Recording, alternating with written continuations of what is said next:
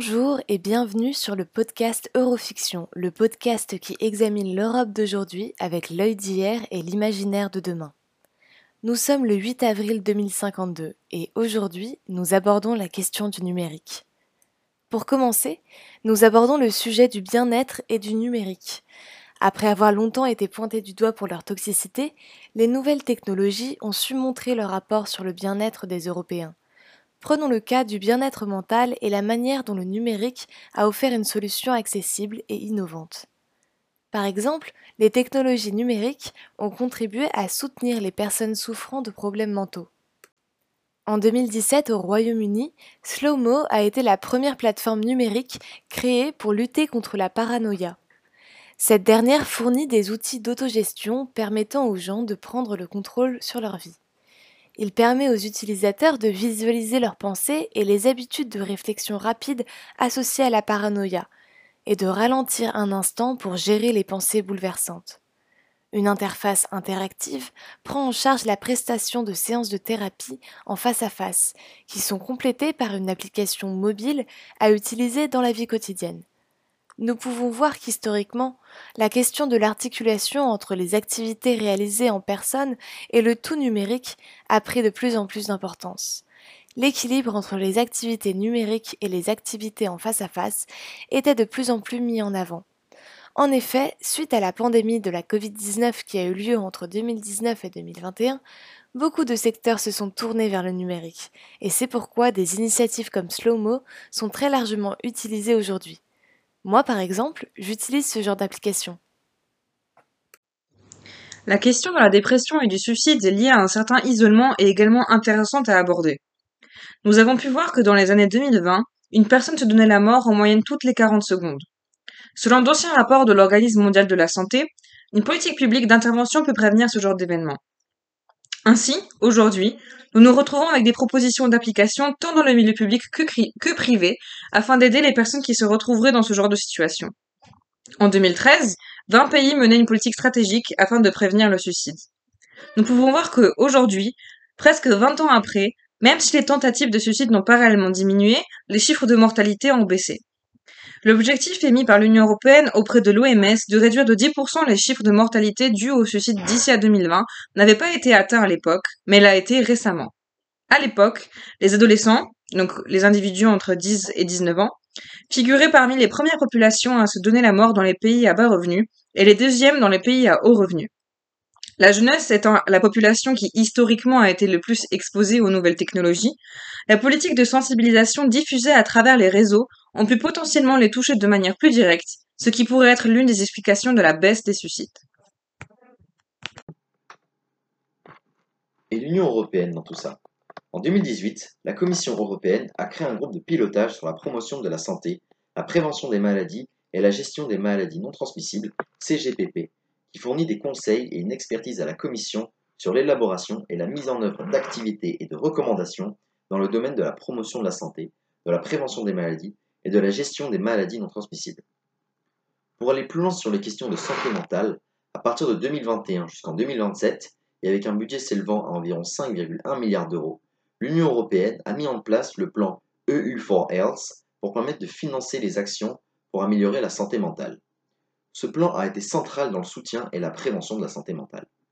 Par exemple, la plateforme IMEN, lancée initialement en 2016, a pu se développer grâce au financement du Fonds européen de développement régional, puis soutenu par le programme EU4Health, et en est aujourd'hui une des initiatives phares en matière de santé mentale.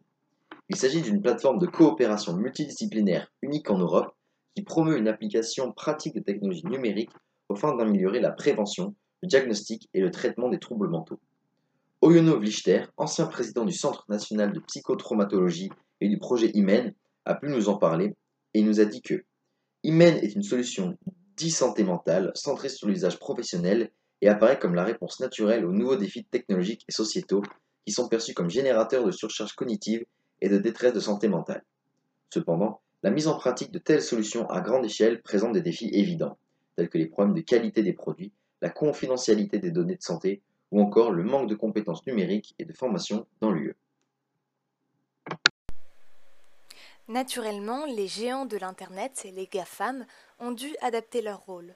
En effet, l'exclusion a poussé de nombreuses personnes à se tourner vers les technologies numériques. Il leur est alors incombé une certaine responsabilité à lutter contre cette exclusion. Cela est passé par un investissement dans des centres de recherche et développement, mais aussi une taxation des gains sur les monnaies numériques. L'Union européenne a elle aussi eu un rôle à jouer. En effet, pour pouvoir bénéficier des e-services et du potentiel de l'intelligence artificielle dont nous venons de parler, il a également fallu s'assurer que tous les Européens avaient accès aux technologies numériques. L'UE a donc su mobiliser ses instruments de financement régionaux, les fonds de cohésion, pour mettre à niveau les régions urbaines, périurbaines et rurales qui avaient le plus besoin de se connecter au monde. Depuis son cadre financier pluriannuel 2021-2027, le développement du numérique a été, avec la protection de l'environnement, l'un des fers de lance de l'Union et l'est toujours aujourd'hui. Merci Sana pour ces explications. Et pour compléter ces propos, on peut également nommer d'autres projets venant du secteur privé qui ont contribué à réduire la fracture numérique entre les régions européennes telles que le Two-Tone Phone. Une autre initiative est la démocratisation du Phone qui permet d'atteindre des territoires sans réseau ou zone blanche. L'UE a décidé de financer l'initiative à l'échelle européenne. Cela a créé un engouement et l'outil a été réutilisé par des personnes en ville souhaitant être moins sur les réseaux. À l'image du Nokia 3310 au début des années 2000, le Two-Tune répond aux besoins simples du téléphone et est devenu trendy. Les pouvoirs publics ont aussi lancé des applications pour lutter contre les zones blanches. TuCapt, lancé en 2018 par le département et la région de l'Oise en France, et ces dispositifs se sont étendus. Pour le reste, on doit quand même parler des risques sécuritaires du numérique et notamment l'utilisation des données personnelles. Oui, tout à fait. Et euh, sur cette question, la radio-télévision suisse romande a lancé en 2017 DATAC, un jeu interactif autour des usages et des risques associés à la protection des données personnelles. Dans le cas d'une ville imaginaire, Dataville, le joueur devait faire des choix sur des questions comme la vidéosurveillance ou la transmission des données de la collectivité à des tiers. C'est un moyen ludique pour sensibiliser chacun aux questions de la vie privée et de liberté. Cet exemple de jeu a été repris et désormais, les Européens sont plus regardants sur l'utilisation de leurs données et leurs collections. Les villes s'organisent pour donner plus de visibilité sur les données et sur les enjeux sur la protection et la valorisation. Les grands éditeurs de jeux vidéo comme Ubisoft ont même emboîté le pas pour expliquer leur utilisation de données pendant le jeu. Quant à l'Union européenne, elle a su rayonner sur les questions normatives autour de la technologie et l'utilisation des données. Le règlement général de la protection des données, RGPD, est devenu peu ou prou une norme mondialement reconnue et utilisée, et a été étendu récemment aux données de santé. La boucle est bouquée. Voilà, c'est la fin de cet épisode d'Eurofiction consacré au numérique. C'était le podcast Eurofiction, le podcast qui examine l'Europe d'aujourd'hui avec l'œil d'hier et l'imaginaire de demain. On se retrouve très vite pour un nouvel épisode. Au revoir.